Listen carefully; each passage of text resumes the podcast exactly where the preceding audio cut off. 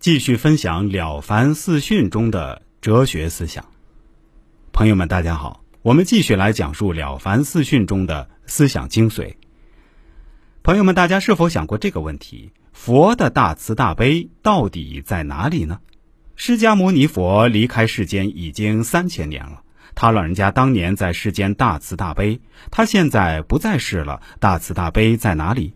所以，佛的学生弟子接受了佛的慈悲，每天读经研究经教，依教奉行，得到佛的慈悲加护。应当从内心把佛的慈悲心变成了自己的慈悲心，对待一切众生，落实佛菩萨的大慈大悲。譬如，我们见到观音菩萨，绝不是恳求观音菩萨慈悲我。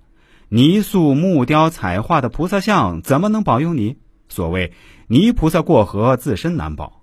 我们要发扬观音菩萨大慈大悲、救苦救难的心行。见到观音菩萨，要想到我就是观音菩萨，我学习观音菩萨，我效法观音菩萨，这是佛法教学的正理。所以，此地讲的这十种善，爱敬存心是根本。没有爱敬存心，其余九条都做不到。即使做到了，也是假善。不是真善。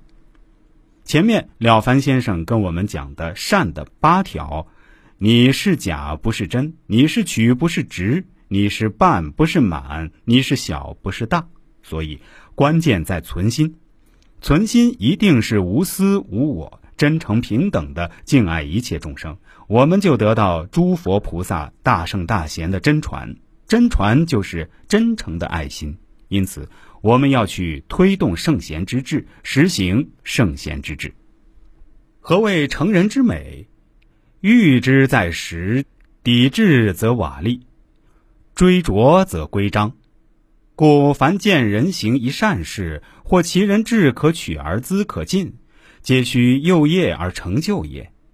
或为之讲戒，或为之维持，或为白其污而分其棒，勿使其成立。而转矣，故谓白其屋而分其棒，勿使之成立而后已。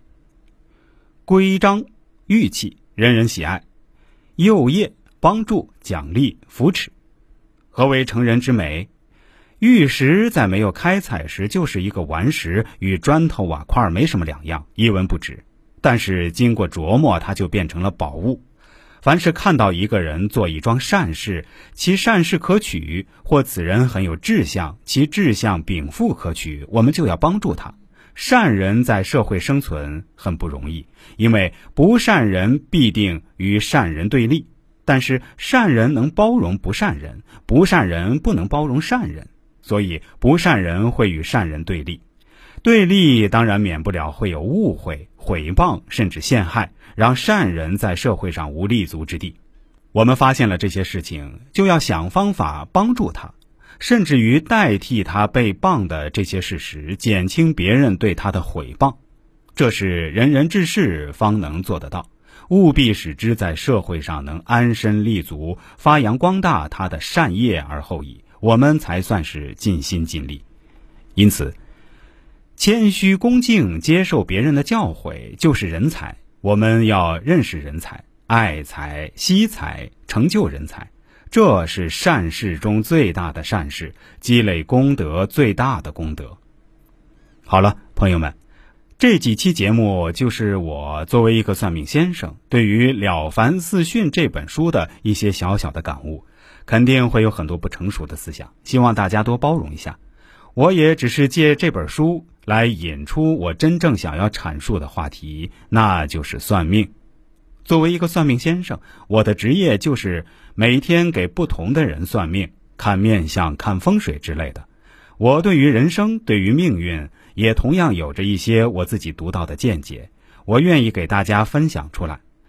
接下来的节目里，我会跟大家分享我的算命经历、人生感悟，也会教大家一些算命、看面相、看风水的基本技巧。也会分享一些我奶奶给别人算命的经历。我奶奶也是一位民间算命相师，她有着超过半个世纪的算命经历，所以我也愿意分享一些奶奶给别人算命的案例，来让大家更好的理解什么是命运。